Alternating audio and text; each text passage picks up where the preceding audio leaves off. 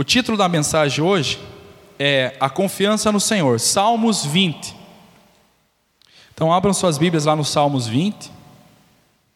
Salmo esse que é atribuído a Davi, ao rei Davi. Porém, existem algumas dúvidas, né? Porque o livro dos Salmos ele é um livro é, difícil de ser analisado historicamente, por incrível que pareça, né? É, é um conjunto de vários textos que foram organizados, né? Alguns são é, hinos ao Senhor, outros são, são, são outros salmos são orações ao Senhor, outros são instruções, são instruções.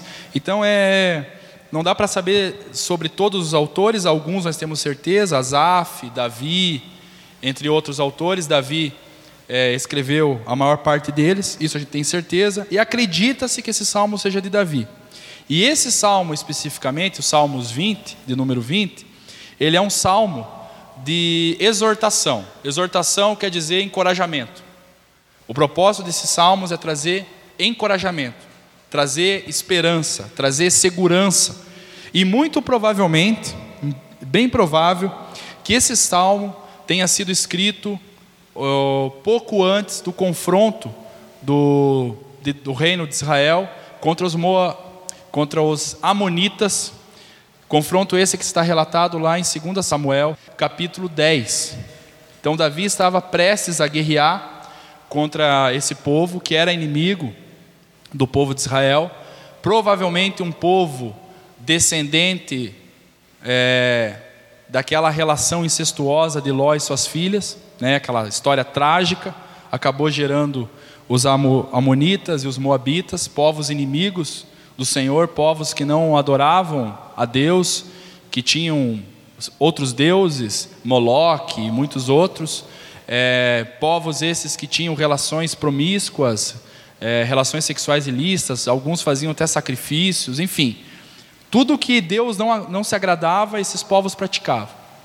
E esses povos estavam se levantando contra Israel, e Davi, é, como rei, dentro do seu dever, sendo Davi o autor desse salmo, tinha que exortar o seu povo que iria para a batalha.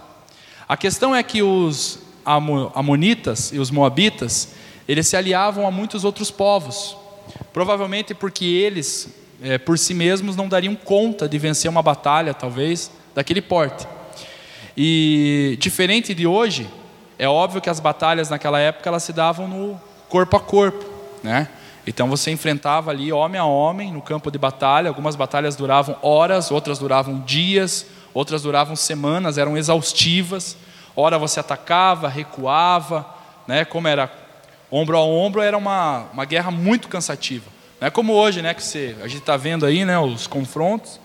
Você com um projétil, um míssil lá, você destrói uma base militar, você, né? A longo, a longa distância, por assim dizer. Naquela época não era assim. Então a preparação para a guerra era completamente diferente. E instrumentos, ferramentas que hoje nós consideramos é, obsoletas no campo de batalha, naquela época eram, sei lá, um caça, nem sei como é, eu não entendo de guerra, né? não gosto de desgraça, né? Mas eu estou dando aula lá, falo de Segunda Guerra Mundial lá, pô, tem uns alunos que falam de tudo, cara. Tudo quanto é arma, quanto que é bomba, sabe onde que tem mina ainda, estourou, se você for lá, você perde a perna, sabem tudo. Os piás são ninja. É, videogamers, sabem tudo de Segunda Guerra, Primeira Guerra, número de mortos, de generais e tal. Mas pensa num armamento, assim, uma bomba nuclear, que seja, hoje. Né? Um armamento, assim, pesado, que pode destruir uma cidade, um país, é, em questão de minutos. Hoje isso existe. Naquela época, um cavalo já fazia diferença no campo de batalha. Poucos exércitos contavam com uma cavalaria. Muito menos ainda contavam com os carros de guerra, né? Eu lembro que quando eu, eu me converti, eu li esse salmo aqui, daí o pastor falava, né? Uns confiam em carros, outros confiam em cavalo. Eu pensava, pô, mas tinha carro na época, né? Pô, será que era um Fusca? Era um Corcel? Corcel 1? O que, que era? Não. Carros eram, podem ser traduzidos também, é, esse termo pode ser traduzido na época como biga. Quem aqui já assistiu um filme sobre Roma antiga, coisa do tipo? Biga é aquele instrumento que vai, tipo uma carroça, de alta velocidade, que, puxado pelo cavalo, onde o, um arqueiro ou um, né, um soldado ali vai em cima e passa fazendo a festa no, no exército inimigo. Então, quem tinha um carro de guerra na época tinha um, uma força muito grande. Só para vocês entenderem a, a questão do contexto histórico, se este salmo estiver relatando o confronto de Davi com os amonitas, eles contavam com o apoio dos sírios, dos sírios, perdão, que provavelmente tinham aprendido a construção dos carros de guerra com os assírios, e eles dispuseram para esta batalha mais de 700 carros de guerra, fora os 40 mil cavalos. Então veja, 40 mil cavaleiros, mais 700 carros de guerra. E nesses carros de guerra você podia colocar lâminas lá, lanças que iam cortando o exército inimigo ao meio, né? Então, além do arqueiro ali em cima, além do, do cara com a espada ali, você ainda ia destruindo com, com o exército inimigo, passando ali no campo de batalha. Então, mais de 700 carros de guerra e 40 mil cavaleiros, fora os soldados ali é, que iam na mão, iam ver o lado na mão com os caras. Eu falo ver na mão porque é meu linguajar, vim do Beraba, então vocês entenderam. Né, nasci no Beraba é assim, é mão, treta, coisa desse tipo. Mas não vou usar esses termos chulos hoje porque não, é o, não convém. Já usei, né? Não vou usar mais. Bom, então é isso. Então esse é o contexto histórico, tá? Então veja, por que, Davi então escreveu isso aqui ou provavelmente proclamou isso aqui pro, perante o povo? Não dessa forma, talvez um pouco diferente, mas está escrito dessa forma. Pelo menos ele registrou textualmente assim, porque ele precisava exortar o seu povo. E Davi, mais do que ninguém, sabia muito bem disso, né? Vocês sabem da história de Davi, ele já tinha enfrentado Golias, ele já tinha enfrentado desafios os mais terríveis possíveis, né? É, vitórias ele teve da qual os homens diziam que ele jamais alcançaria. Amém? Então esse é o contexto histórico que eu estou tentando trazer para vocês.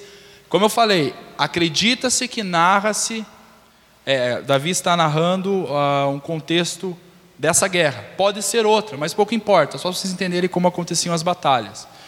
E, e normalmente essas batalhas elas envolviam questões religiosas, eram guerras santas, por assim dizer.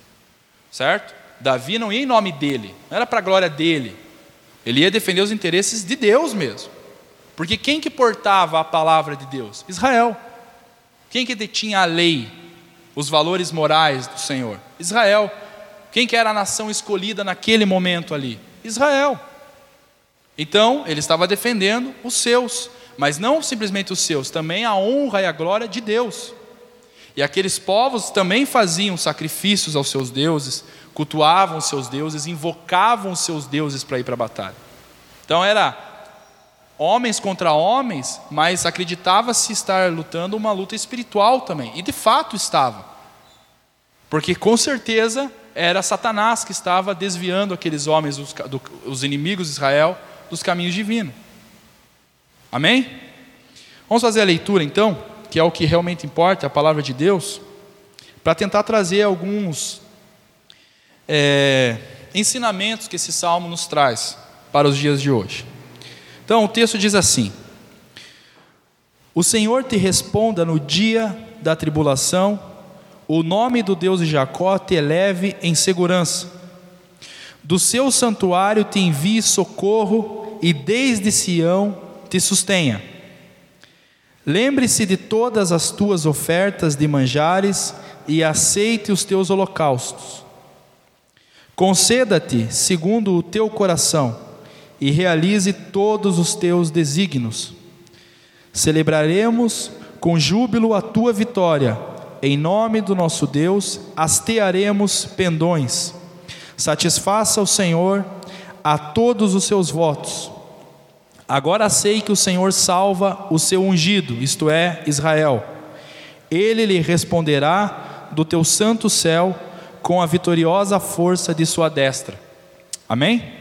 Quando se usava inclusive essa expressão a destra, estava falando de contexto de guerra, de que Deus mesmo ia colocar a mão dele sobre o inimigo. né? que Deus estava com eles.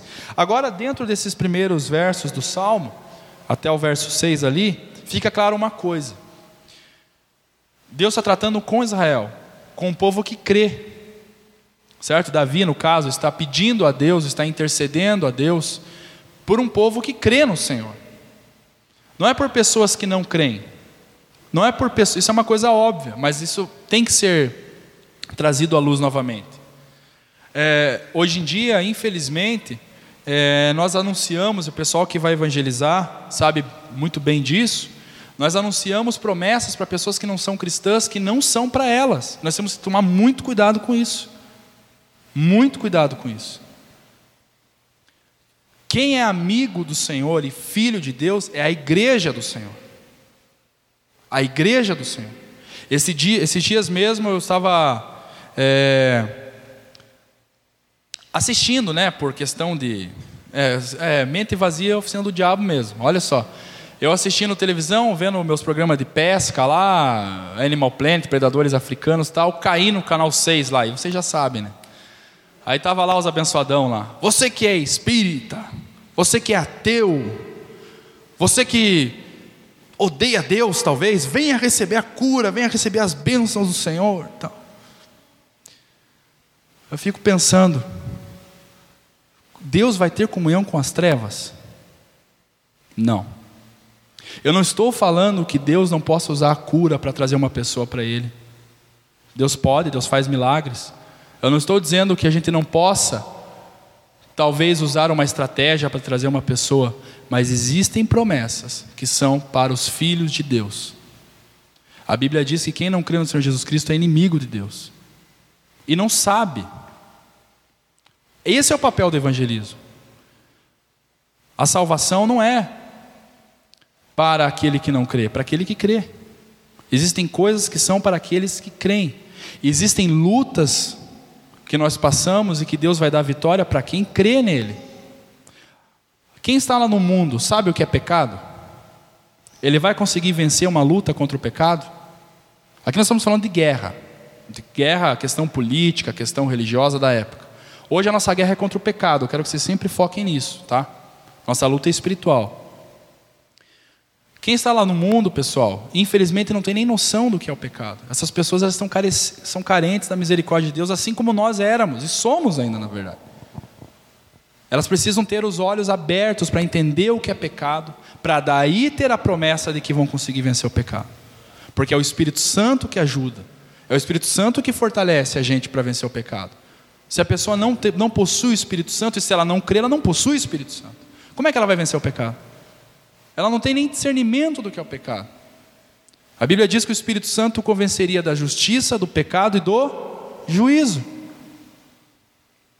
Então existem promessas. A promessa da vitória sobre o pecado, da vitória sobre as tentações, é para os cristãos. É para os cristãos. É impossível o homem vencer as tentações por si mesmo ele pode cair no moralismo, ele pode ser uma boa pessoa. Amém.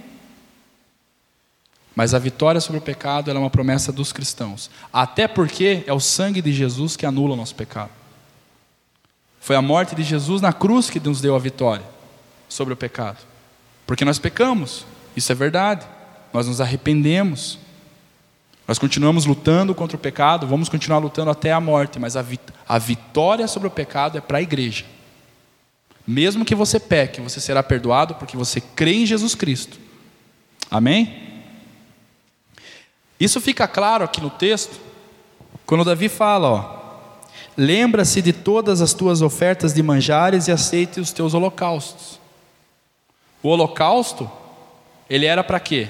Ele era um símbolo da expiação que viria em Jesus Cristo. Né? Era uma expiação, por assim dizer, temporária. Israel tinha essa noção. Os pagãos não tinham essa noção, os ímpios não tinham essa noção. Amém? Então, por isso que Davi está intercedendo por Israel, e por isso que Deus pelejava por Israel, porque aqui é sinal de aliança com Deus. Eles tinham uma aliança com Deus. Não significa que eles eram perfeitos, a gente, se a gente acompanhar a história do povo de Israel, a gente vê eles se desviando, volta e meia. Aí vem o profeta e alerta, sobre o desvio do caminho, eles se arrependem, voltam a crer, voltam à lei, voltam a, a seguir a palavra de Deus, tal. Mas independente disso, quem fazia os holocaustos, quem ofertava o Senhor, quem cultuava o Senhor, o único Deus verdadeiro era Israel aqui. Amém? Então era isso que trazia segurança a Davi de que Deus lutaria por Israel. Ok? Não é porque eles queriam, simplesmente.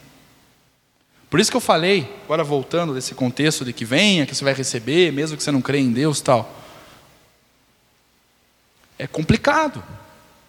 Porque a pessoa não tem propósito, ela não tem compromisso com o Senhor, ela não, não conhece o Senhor Jesus Cristo, não foi apresentado o Evangelho para ela. É apresentado todas as promessas antes de ser apresentado o Evangelho. Eu, particularmente, acho um pouco estranho isso. Amém?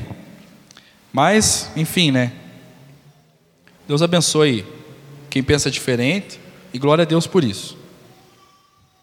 Pessoal, continuando ali, essa questão do, do contexto, acho que ficou bem claro. É, existem alguns malefícios do não crer, e agora é para a igreja, porque muitas vezes nós, como cristãos, como igreja mesmo, devido às lutas que a gente enfrenta no dia a dia, a nossa, a nossa fé ela é abalada. A gente é abalado. A gente, não, a gente não se entrega completamente, porque eu creio que Deus não permite que isso aconteça aos seus. Né? Ele vai nos sustentando. Mas é, não, não, não, dá para negar, né? Muitas vezes a gente se sente fraco na fé, a gente se sente é, inferior, a gente se sente derrotado até, sem esperança, a gente não consegue enxergar dois palmos na nossa frente. Por vários motivos. E agora eu estou falando para vocês como cristãos. Talvez um desemprego, talvez uma enfermidade, talvez brigas no relacionamento. Muitas coisas podem estar tirando a esperança, podem estar cansando você, podem estar pesando sobre os seus ombros. Todos nós temos essa fase, essa fase que eu posso chamar de tenebrosa mesmo. Você só consegue ver até mesmo trevas. Você não consegue ver uma luz no fim do túnel. Parece que Deus até se calou. Você começa a ficar sem esperança, você começa a ficar descrente mesmo. Até mesmo nas promessas que Deus tem para nós. Uma das promessas que Ele não nos abandonaria, que Ele seria conosco até a consumação dos séculos. A gente conhece isso, a gente leu muitas vezes essas, essas promessas, a gente ouviu muitas vezes na igreja, mas nesses momentos de tribulação, vamos ser francos, muitas vezes a gente nem lembra desses versículos, a gente nem lembra dessas palavras, a gente nem lembra das pregações que a gente ouviu sobre, sobre a esperança, sobre a confiança. E aí vem um problema. Continuemos a leitura aqui, para a gente tentar tratar isso aqui. Uns confiam em carros, outros em cavalos. Nós, porém, nos gloriaremos em nome do Senhor nosso Deus. Eles se curvam e caem, nós, porém, nos levantamos e nos, e nos mantemos de pé. O Senhor dá vitória ao Rei, responde-nos quando clamamos. Então aqui, Davi vai arrematar esse salmo fazendo uma diferença daquele que não confia e daquele que confia. É óbvio que aqui ele está falando dos adversários, aqueles que confiam nos carros de guerra, aqueles que confiam nos cavalos, aqueles que confiam no seu poder militar. Isso nada mais é do que poder humano, nas habilidades humanas, na capacidade do homem de resolver os problemas, na imaginação, na inventividade do ser humano, talvez até mesmo em modas da psicoterapia, da psicologia contemporânea, talvez em ideologias, talvez em partidos políticos, talvez em tantas outras coisas, no nosso carteiraço de igreja, nesses momentos de aflição, nesses momentos que nós estamos diante de uma guerra, podem nos acarretar algumas situações, como por exemplo, o orgulho próprio. Quer saber, já que eu não estou vendo a mão do Senhor, já que eu entre aspas, Deus não está agindo. Quer saber? Eu acho que eu vou usar um pouco da minha experiência.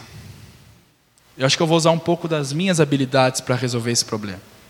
Eu acho que eu vou controlar essa situação. Sabe?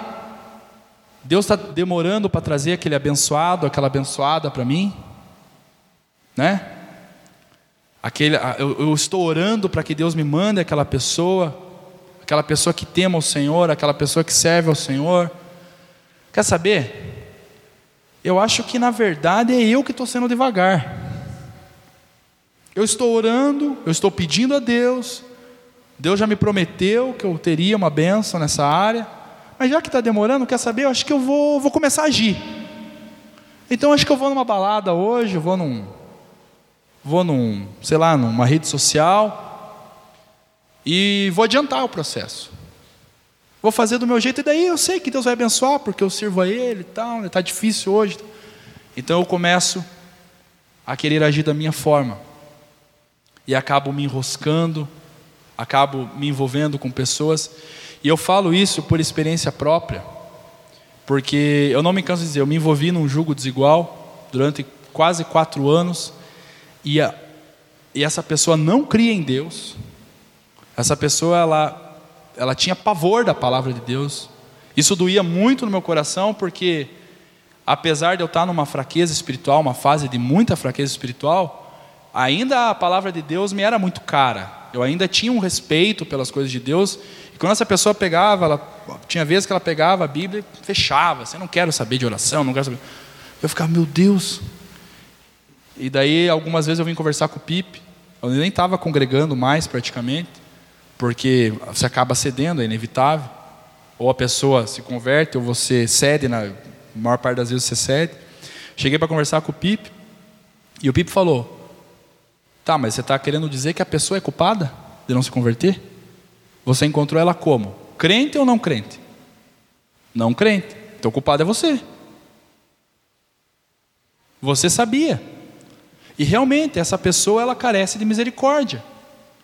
Não tem como eu converter ela à força. Não tem como. É uma obra espiritual, é óbvio que você faz a sua parte, você evangeliza, você faz tudo. Mas é Jesus quem vai fazer a obra. Agora, nessa questão, é um risco muito grande que a gente corre, porque eu confiei em mim. Eu quis antecipar a satisfação de uma carência, satisfação do desejo, talvez, de constituir uma família, coisa do tipo. Às vezes a atitude é até nobre, um desejo até nobre, algo que socialmente não é errado, até porque você está se comportando da forma adequada com essa pessoa, com esse indivíduo, está sendo honesto com essa pessoa e tudo mais, mas você está fazendo do seu jeito. Então, isso gera, pode gerar orgulho, porque você acaba tendo o controle da situação. Você já não consegue mais ouvir quando as pessoas falam, cara, confia no Senhor, larga a mão disso, toca a tua vida. Abandona esse falando de pecados também, abandona esse pecado, está te derrubando. Aí você fala, não, fique tranquilo que eu tenho controle aqui. Eu tenho, fica sossegado que isso aqui vai chegar uma hora que eu paro. Você começa a encher de orgulho, porque você não vê Deus agir, você não consegue ver Deus na situação, você não consegue ver Deus na crise, você começa a pensar em agir com suas próprias forças. Você começa a usar ferramentas humanas, isso é perigoso. O segundo passo, talvez uma outra consequência de nós confiarmos em nós mesmos, é o pecado. É o pecado. Porque a gente começa a ficar insensível à voz do Senhor. A gente começa a ficar insensível, a gente começa a achar que a gente realmente controla a situação a gente começa a relativizar algumas coisas, a gente começa a tolerar algumas coisas na nossa vida, na seguinte perspectiva: ah, já que não deu certo esperar, quer saber? Eu acho que eu vou dar uma, vou dar uma rodada, vou dar uma saída por aí, vou viver um pouco do meu jeito, porque esperar não valeu a pena, porque as circunstâncias eram muito contrárias. Então eu quero agir da minha forma. Então a gente começa a alimentar pecados de estimação, porque a gente fica mais insensível, a gente está confiando em nós mesmos. E o coração do homem é enganoso. Uma das maiores mentiras do diabo é: siga o teu coração. Do coração do homem procede maus caminhos. Procede maus caminhos.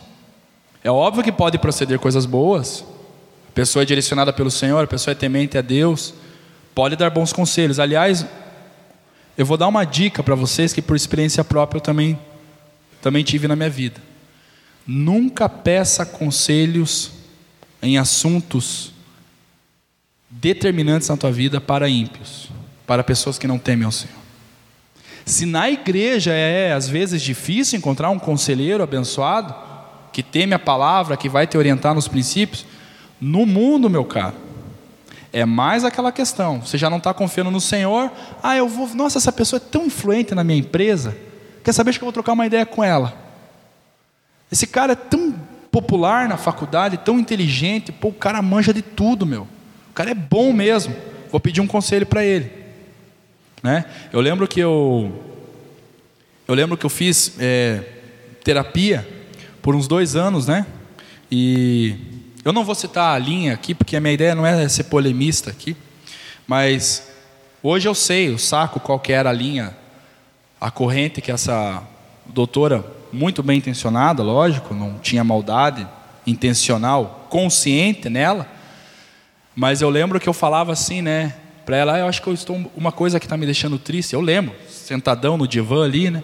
Eu já entreguei. Estava lá no divanzão lá e falava assim, ah, acho que eu estou um pouco fraco na fé, né? Eu tô, eu não tenho ido muito à igreja. Foi bem nessa fase aí meio endemoniado. Daí ela pegou e falou: Mas você se sente mal de não ir para a igreja? Mas você, o que você sente? Né? Então olhe só, jogando a possibilidade e como ela é uma autoridade, na, no que diz respeito, né, tem, o, tem o título. Ah, talvez é realmente, eu acho que não preciso me sentir tão mal, né? O que, que eu estou perdendo? Ah, estou seguindo minha vida, trabalho, tal. Pô, a terapia está me ajudando, tal. Ah, um dia eu volto para a igreja. Então você começa a, a, a, fazer uma ginástica mental e confiar em si mesmo, confiar nas ferramentas que lhe dão. Não me abandone terapia quem está fazendo aqui, por favor, tá? Oh, amanhã eu vou, até porque né? Cada caso é um caso, por favor. Cada caso é um caso. Recomendo, inclusive, terapia é muito bom. Se você está com problemas emocionais, né? transtornos mentais, aí sei lá o que. Agora tome cuidado, tome muito cuidado, não confie de forma cega e irracional no que o mundo orienta. Amém? Porque ele pode chegar até a relativizar pecados, como por exemplo, deixar de congregar, a questão sexual, a questão dos vícios, podem ser relativizados e tudo mais. Porque você começa a confiar em si mesmo, né? Você começa a confiar nos seus achismos, a gente já não lê mais a palavra, porque a gente começa a pensar, pô, a gente leu a palavra há tanto tempo, a gente leu a Bíblia há tanto tempo, pô, fui tão fiel a Deus, poxa, eu caminhei tanto com o Senhor, o que, que adiantou? Quer saber? Eu acho que dá para viver do meu, do meu jeitão. Não, há, não há problema nisso. E nessa, nessas situações de decadência, por assim dizer, da nossa vida espiritual, quando a gente começa a confiar nas nossas ferramentas, nos nossos carros, nos nossos cavalos, na nossa indumentária de guerra para enfrentar essas situações, a frustração é inevitável. A frustração é inevitável. Eu acho muito interessante quando alguns Algumas pessoas chegam assim e falam: pô, eu me frustrei, cara. Não quero mais ir para a igreja, não quero mais congregar. Só que essa pessoa se frustra no mundo também. E daí para onde que ela vai? Galera, frustração faz parte da vida. Frustração faz parte da vida. Decepção faz parte da vida. Eu sempre costumo dizer uma coisa: eu tenho uma notícia boa para dar para vocês. Vocês vão ter bons momentos na vida, momentos de alegria, Sabe aquele momento de alegria, assim, de felicidade? Sei lá, assim, momento que nasce um filho, momento do casamento, né? O dia que eu casei, pô, milagre, né? Maior que, maior que a abertura do Mar Vermelho e tal. Então, tipo, é aquele momento de alegria, de, de, de felicidade mesmo, não de, de uma coisa. É, transcende, sabe aquela coisa transcendental? Você sente uma, uma alegria, uma conquista que você tem? Você vai ter momentos assim. Por mais que você se sinta um pum cósmico. Você vai ter esses momentos. Só que eu tenho uma notícia para dar também. Você vai ter momentos de desgraça. Desgraça não no sentido de carecer da graça de Deus. Momentos de tristeza, você vai ter. E eu vou falar mais uma coisa: não vão ser poucos. Quanto mais você viver aqui na terra, mais momentos de aflição você terá. Quanto mais você viver aqui na terra, mais momento de alegria que você vai ter. É a vida. Faz parte da vida. O problema é que a gente só se prepara para as alegrias, a gente só espera as alegrias. Nós temos uma geração cada vez mais é, medrosa em se frustrar, com medo de se frustrar, extremamente protegida das frustrações. Você não pode brincar, você não pode falar verdades, né? Você não pode. Poxa, eu lembro minha sogra, perguntava para ela, vou dar um exemplo tosco para vocês entenderem. Perguntava para ela quando eu era cabeludão, ah, Ainda sou feio, mas veja só. Quando eu era cabeludão, nada contra os cabeludos. O cabelão, o cabelo não era dos melhores, né, tal. Aquela barbinha bem assim, tudo estrupiada. E quando eu conheci a Dona Maria, Tiago, pensa só. A gente perguntava para ela, Dona Maria, o Paulo é bonito? Não. Minha sogra falava, horroroso. A mulher, uma das mulheres mais sinceras que eu conheci. Minha mãe falava isso. Filho, eu não, não vejo mais você. Cadê o Paulinho? Então, você veja, rapaz, verdade. Era verdade. Então existem a verdade hoje tem frustrado as pessoas. A pessoa não sabe fazer uma coisa, você vai lá orientar ela, você vai ensinar, a pessoa fica triste. Você acha que a pessoa acha que você está julgando ela como incompetente. Não, você simplesmente está dizendo, cara, posso te ajudar? Você está fazendo errado. Qual o problema disso? Mas essa, essa proteção excessiva, eu estou falando de coisas do dia a dia, essa proteção excessiva, mas isso vai pipocar, por exemplo, quando essa pessoa perder alguém. Quando essa pessoa de repente for diagnosticada com uma enfermidade. Se a pessoa não sabe resolver coisas assim, tipo como um não no dia a dia, como num, sei lá, uma porta que se fecha, uma... imagine em lutas pesadas. Como é que será? Muitas vão pensar assim: pô, Deus me abandonou, minha família me abandonou, acabou, não tem por que viver. Agora é interessante que quando a gente começa a olhar os momentos de guerra, como Davi, Davi observou, num prisma divino, num, no prisma do Senhor, a gente vê os momentos de guerra como um momento de crescimento, momento de, de, de, de Deus ser glorificado. É uma oportunidade para Deus ser glorificado, não para você se sentir um lixo, mas para Deus ser glorificado. É para você acumular no passado vitórias. É para você acumular no passado triunfos.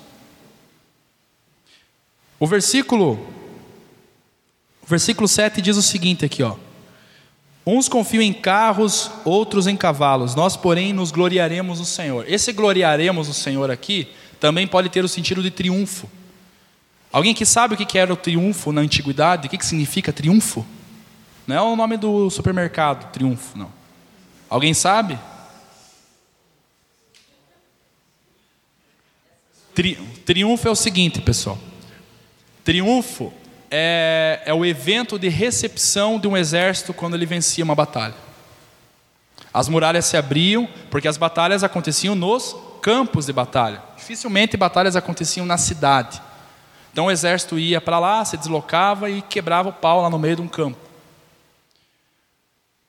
Agora era muito triste quando havia derrota, porque você não via o seu exército vindo.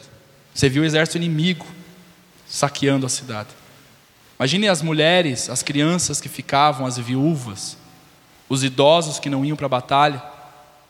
Se aquele povo fosse derrotado, eles não iam ouvir cânticos de alegria na entrada da cidade. Eles simplesmente recebiam seus inimigos e sabiam que eles seriam escravizados, seriam despojados. A cidade seria dominada por eles ou seria queimada. Agora, o triunfo significa alegria. O triunfo significa conquista. Esse nos gloriaremos no Senhor pode significar também, aqui poderia ser traduzido por nós triunfaremos no Senhor. Ou seja, o nosso exército voltará vitorioso. Nós receberemos eles, eles com alegria, como heróis na fé, como heróis da batalha. Essa é uma promessa para a igreja, porque nós vamos subir com o Senhor em triunfo e glória. O céu nos receberá dessa forma, pelo Senhor. Nós nos gloriaremos no Senhor. Agora, a pergunta que eu faço é a seguinte: a possibilidade de você triunfar no Senhor, se gloriar no Senhor, ter essa alegria de abrir as muralhas e receber o exército vitorioso no Senhor, se você não passar pela batalha? Existe triunfo sem luta? Existe triunfo sem batalha? Triunfo sem guerra? Existe triunfo sobre a depressão sem você encarar a depressão aceitando ela como uma adversária que você vai ter que encarar? Existe triunfo na vitória, talvez, de uma carestia financeira, como todos nós vamos passar? Ou espero que não, né? Não estou profetizando, pelo amor de Deus. Mas assim, já passamos na vida. Existe triunfo. Tem como você olhar para trás e ter o que comemorar se você não passou por uma luta nessa área? Eu já passei, galera. Como é bom eu olhar para trás e falar assim: caraca, eu superei aqueles três meses sem luz em casa, um mês sem água, tomando banho no vizinho, comendo arroz com salsicho frito, porque não tinha uma mistura melhor. É muito bom você olhar para trás, não é para você ficar triste, ai, como a vida foi cruel para mim. Meu Deus do céu, olha só, até hoje eu sofro. Se você sofre até hoje, e você está em pé, está aqui nessa igreja glorificando o Senhor, você é um vitorioso no Senhor. Você não deu cabo da sua vida. Você não se entregou para um vício aí que poderia te levar à morte. Glória a Deus pela sua vida, meu irmão. Se você está sofrendo bastante e está firme no Senhor, glória a Deus pela sua vida. Você triunfará no Senhor. Vai chegar uma hora que você vai triunfar. Eu conheço muita gente aqui que sofreu muito, muito, muito, muito, que tinha motivos para, ó, pela razão humana, de olhar para trás, nunca mais entrar nessa porta aqui. Tem algumas pessoas aqui que sabem bem o que eu estou falando. Motivos louváveis, assim até, pelo olhar humano. Não estou falando assim, terminou um namoro. Não estou falando de uma frustração, perdeu um trabalho, levou uma bronca no trabalho, está enfrentando uma luta. Estou falando de vidas. Pessoas que perderam vidas Pessoas que estão com familiares talvez sofrendo com câncer.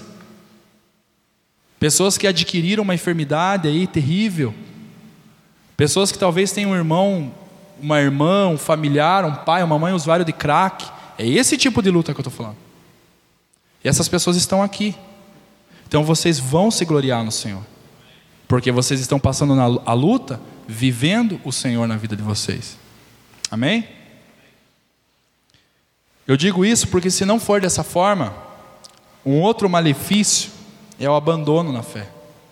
Só que eu falo uma coisa: se você abandonou a fé, você não, porque você está aqui, graças a Deus você não abandonou, mas a pessoa que abandona a fé, porque ela passou uma luta, uma tribulação, eu falo abandonar, apostatar mesmo, da boca dela sair: Deus não existe, não quero saber mais. Ela vai continuar se frustrando na vida do mesmo jeito ela vai continuar a vida dela da mesma forma, vai ter as lutas do mesmo jeito. Gente vai morrer, gente vai sofrer tudo mais. Quando a pessoa fala isso, biblicamente, tenho por mim que essa pessoa ela não teve um encontro real com o Senhor. Eu não estou falando daquele que está desanimado, e eu sei que tem muita gente aqui que está desanimada. Eu não estou falando disso. O desânimo pode, pode afligir o cristão. O questionamento, o lamento, a gente vê Davi lamentando. O que é o lamento? O lamento é você questionar: por que, Senhor? Por que, Senhor? Por que justo agora? Justo agora que eu casei? Por que justo agora que eu me consegui esse trabalho? Por que justo agora que eu consegui trazer meu familiar para a igreja? Por que justo agora? Por que eu estou passando por isso? Você pode fazer essas perguntas ao Senhor. Você pode ter essas lutas no seu dia a dia. Isso é lamento. Agora, blasfêmia sair da boca de um cristão, praguejar o Senhor, aí é o fundo do poço. É o fundo do poço. Eu creio em nome de Jesus que todos que estão aqui creem no Senhor. E não vão chegar nesse aspecto aqui. Mas se você chegou no degrau anterior, no degrau da frustração, da pecaminosidade, do orgulho, há tempo de você se consertar e ainda triunfar no Senhor. Amém? Mas existem muitos benefícios de nós cremos no Senhor, de nós confiarmos no Senhor nesses momentos de batalha. E eu creio que todos aqui que passaram pela batalha e venceram lutas na vida, sabem bem o que eu estou falando. Nós adquirimos coragem, nós nos tornamos corajosos, né?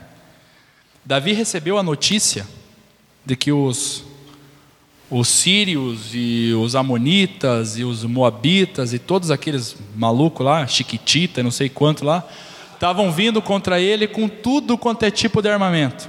É, paquita, chiquitita. Tudo do diabo. Tô brincando, tô brincando. Mas todos esses caras estavam vindo contra ele, e eu tenho certeza que muitos no povo temeram. Muitos. Tenho certeza que Davi olhou para o exército dele e provavelmente pensou: rapaz, eu tenho que levantar o ânimo dessa galera aí.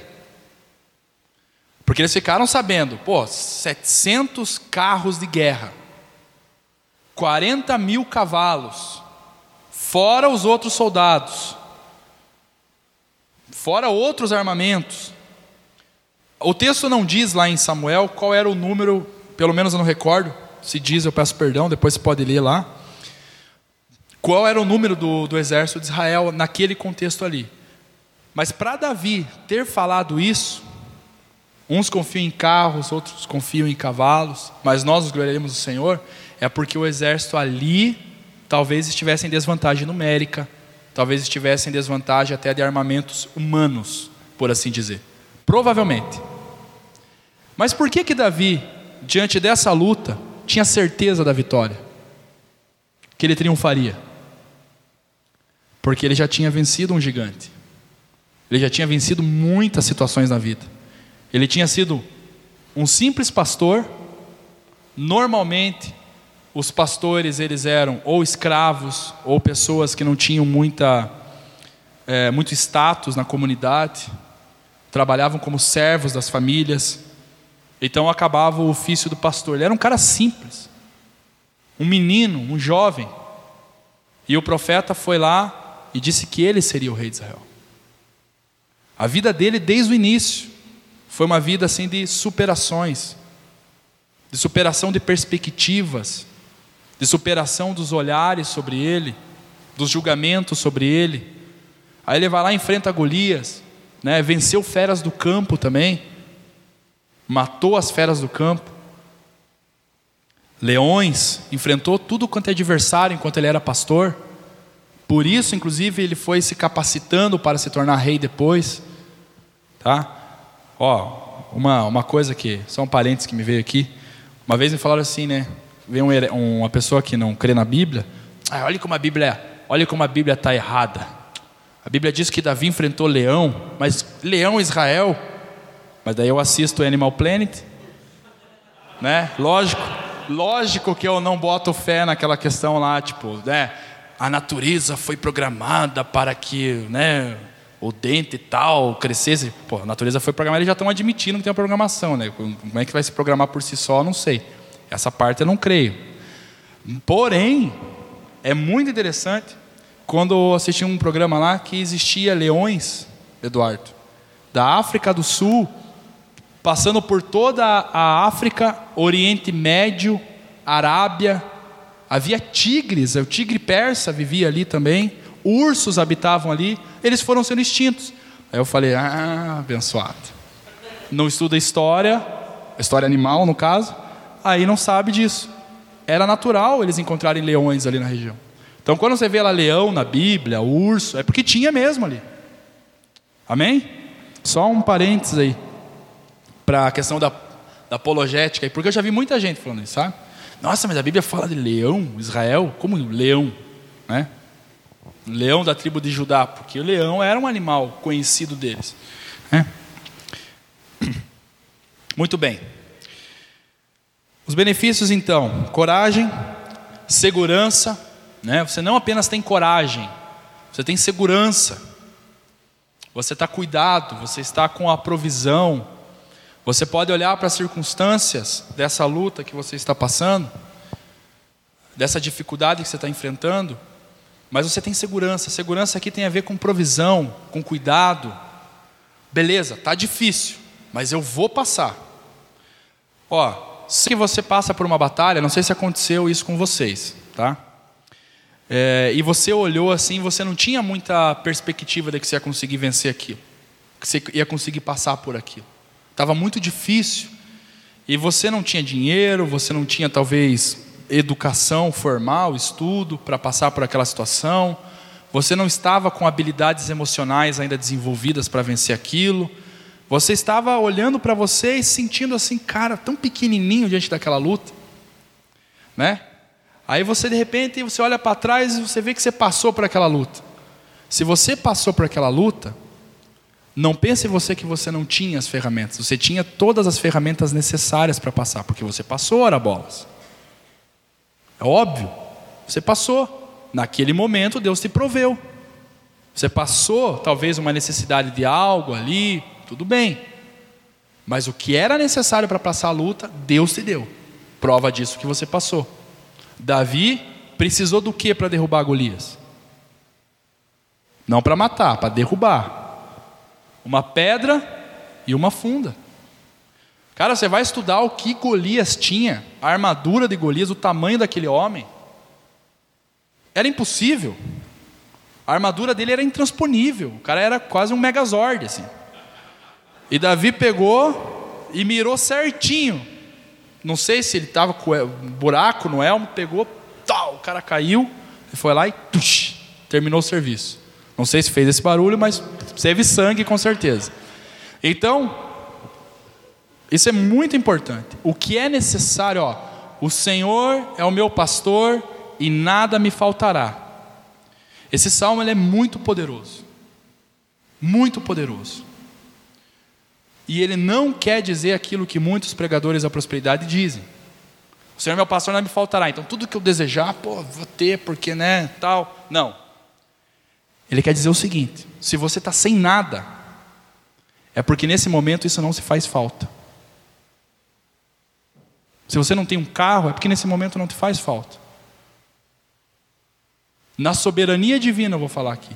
Se você está até com uma dificuldade de saúde, alguma coisa, nesse momento, para você ser vitorioso no Senhor, isso não te faz falta.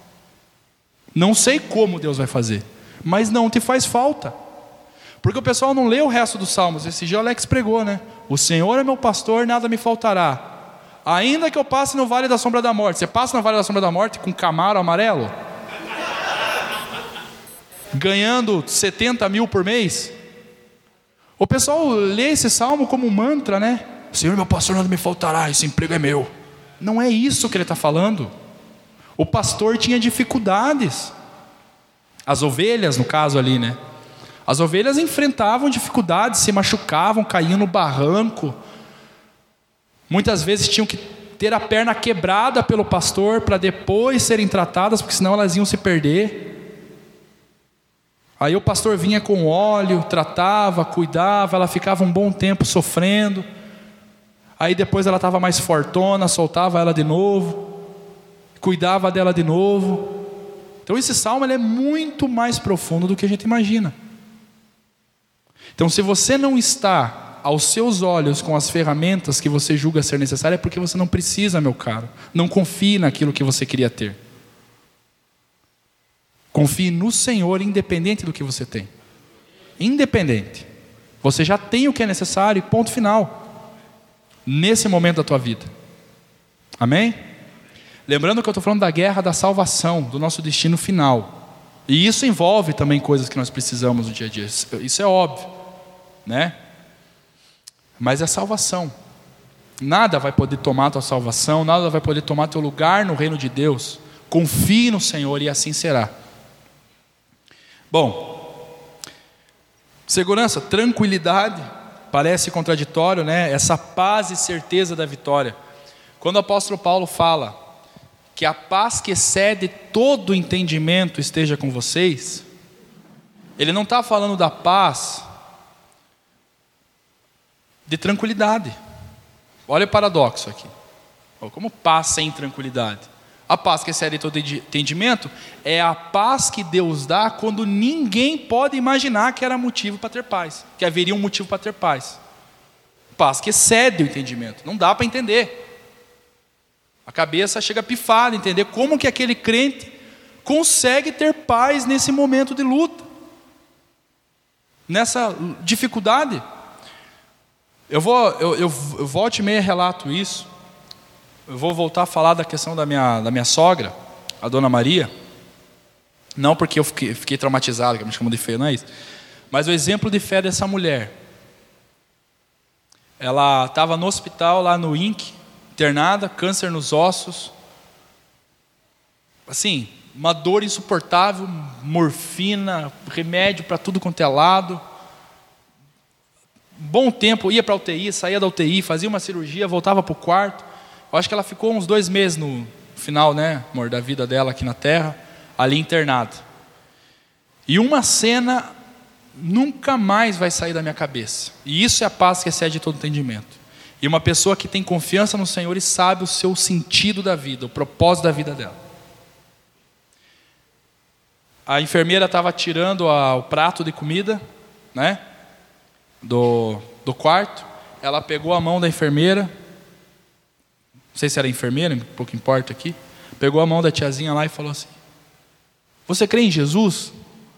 A enfermeira, né, meio constrangida, meio sem saber, sem entender, assim, ah, eu creio, tal, né? E a dona Maria falou: Porque é a única forma de nós nos encontrarmos no céu.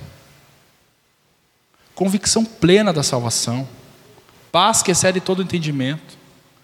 Pouco importa se a morte viria ou não, dali uma hora, duas horas, três horas, alguns dias, como foi. Paz que excede todo entendimento. É óbvio que cada pessoa reage de uma forma, mas todos que confiam no Senhor não perdem esse propósito. A vitória virá. E a principal vitória já foi conquistada. E não foi uma vitória conquistada por nós, e nenhuma vitória, na verdade, é conquistada por nós. Todas dependem da misericórdia do Senhor. Que foi a vitória na cruz, a salvação, como a gente cantou.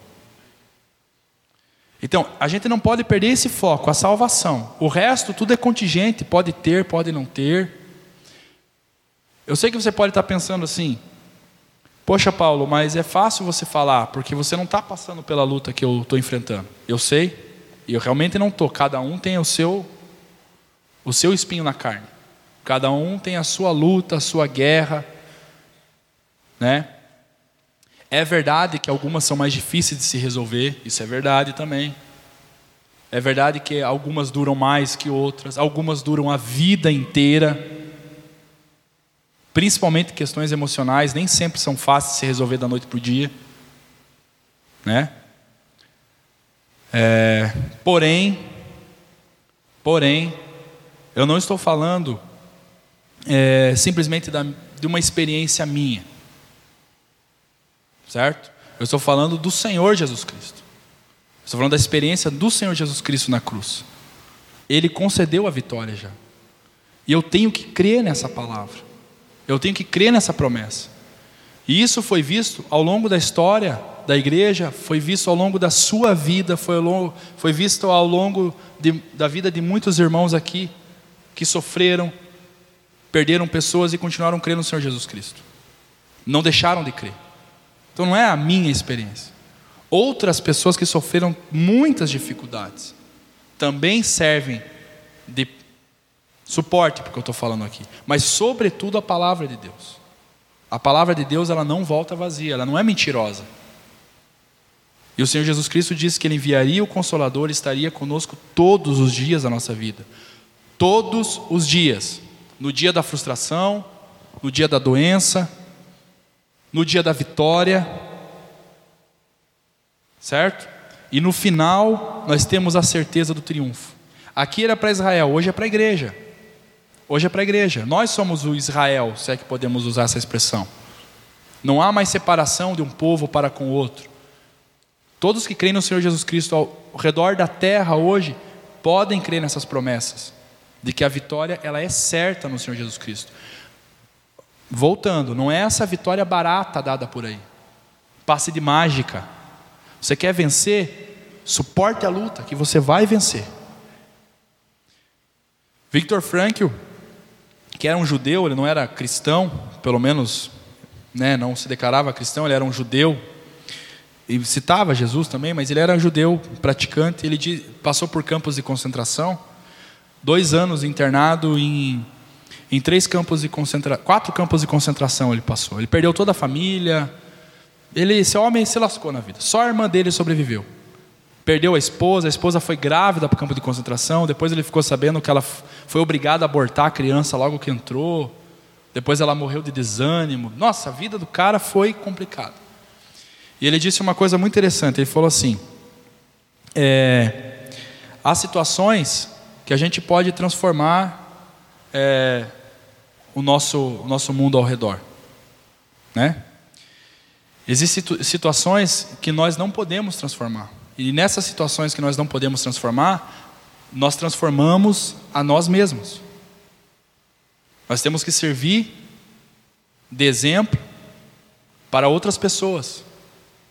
E um testemunho de uma pessoa que passa por luta, ela é muito, é um testemunho muito válido de fé. É um testemunho muito válido. Eu tenho certeza que vocês têm algum cristão, tem algum irmão, alguma irmã na fé, que vocês olham, caraca, não é?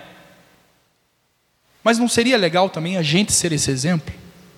Dentro daquilo que nós passamos? De perseverança, de, de força, de perseverança na graça do Senhor. Amém? Então, para concluir, eu falei que seria 40 minutos só, já foi quanto? 55, 60?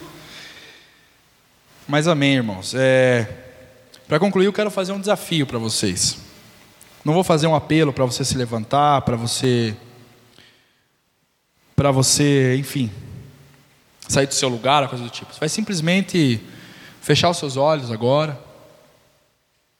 Fechar os seus olhos. Vamos fazer um exercício aqui e uma oração. Amém? Você que está aqui, que é cristão, que crê no Senhor Jesus Cristo, tem, ó, tem consciência racional do que eu estou falando aqui. Ó. Você é pecador, Jesus Cristo morreu na cruz pelos seus pecados, você crê que isso aconteceu, você crê que Ele ressuscitou dos mortos, e você crê que é por Ele que você vai para o céu? Amém. Mesmo crendo nisso, e você está passando por dificuldades e por lutas, por tribulações, e agora eu quero que você reflita nessa tribulação, nessa luta que está passando. E quero que você faça uma reflexão. Quais são as ferramentas que você tem usado? São carros e cavalos humanos? São habilidades, talvez, do tempo de fé que você tem? Talvez seja o teu. Ah, eu sou crente há 20 anos. Eu vou tirar essa situação no peito, não preciso nem orar, nada. Não preciso buscar Deus, não preciso da palavra, não preciso de orientação de um cristão, irmão, nada. Eu vou sozinho, eu vou dar conta. De repente você está buscando conselhos no mundo, de repente você está com esperança em opiniões de política, de jornalistas, de melhoria no campo econômico, no campo material. Não sei quais são as ferramentas que você está torcendo para que chegue em suas mãos ou que você está usando. Mas o desafio para você agora, se você não está colocando sua confiança no Senhor de forma plena, para que você entregue essa situação nas mãos de Deus e peça sabedoria para como agir. Não significa que você não terá que agir, mas que você haja de acordo com o que Deus deseja. E você que não é cristão está aqui. Você que está tá cansado, está cansado de confiar em si mesmo, confiar em pessoas, está cansado de esperar de, de um grupo, de um clube de pessoas, de um entorpecente, que não é fácil se libertar, a gente sabe disso. Talvez você que está cansado de, de esperar da família e a família não ajuda, e você acha que ela atrapalha, na verdade, você que está decepcionado com a vida, você que está mal mesmo, está no fundo do poço, e você se sentiu pecador de alguma forma, com base nas palavras que foram proferidas aqui, assim como nós nos sentimos um dia aqui na igreja, você que cansou de errar, cansou de ofender a Deus por acreditar em si mesmo e quer entregar a sua vida ao Senhor Jesus Cristo e a partir de hoje ter a sua vida nas mãos dele, confiar nele, primeiro para a salvação da sua alma, para depois ele também transformar seu caráter, seu modo de agir, e moldando você aos poucos. Se você quer fazer isso, também faça isso agora.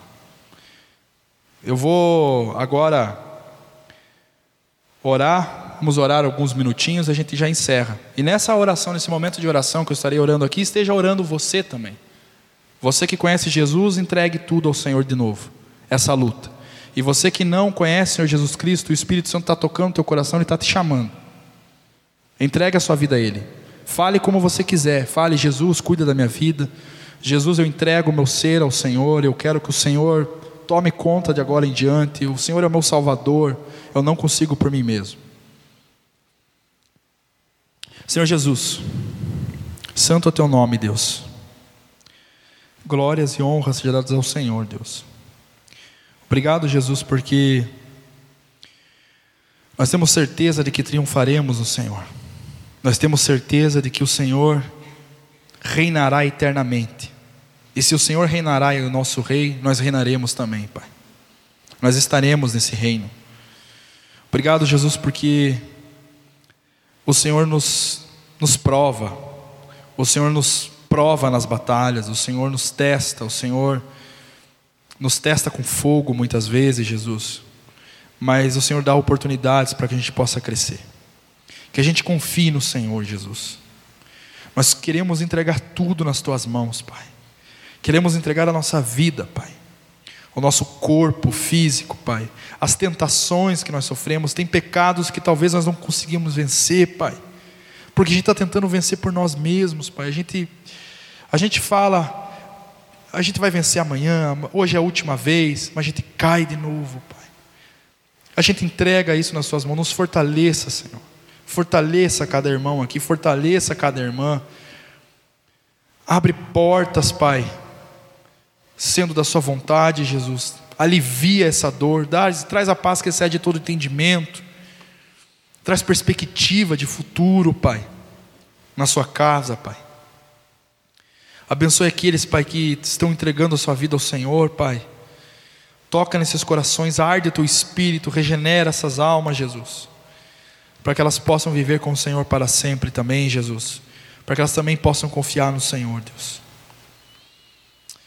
Nós te louvamos e te agradecemos, Pai, por tudo que o Senhor faz por nós, Pai. Obrigado porque o Senhor é o nosso cavaleiro, o Senhor é o nosso guerreiro, Pai, que peleja as nossas batalhas, Jesus Cristo. Quantas lutas nós olhamos, nós, vencemos quando olhamos para trás, Pai. Por que desanimamos nas novas, Pai? Por que nós desanimamos naquelas que estão se aproximando, Jesus? Pai, queremos trazer à memória aquilo que nos traz esperança, Pai. E é o Senhor que nos traz esperança, Jesus. Que a gente possa olhar para frente com alegria e certeza de que nós vamos vencer no Senhor Jesus Cristo. E nós te louvamos e te agradecemos para a glória do seu santo e poderoso nome, Jesus. Amém, Jesus.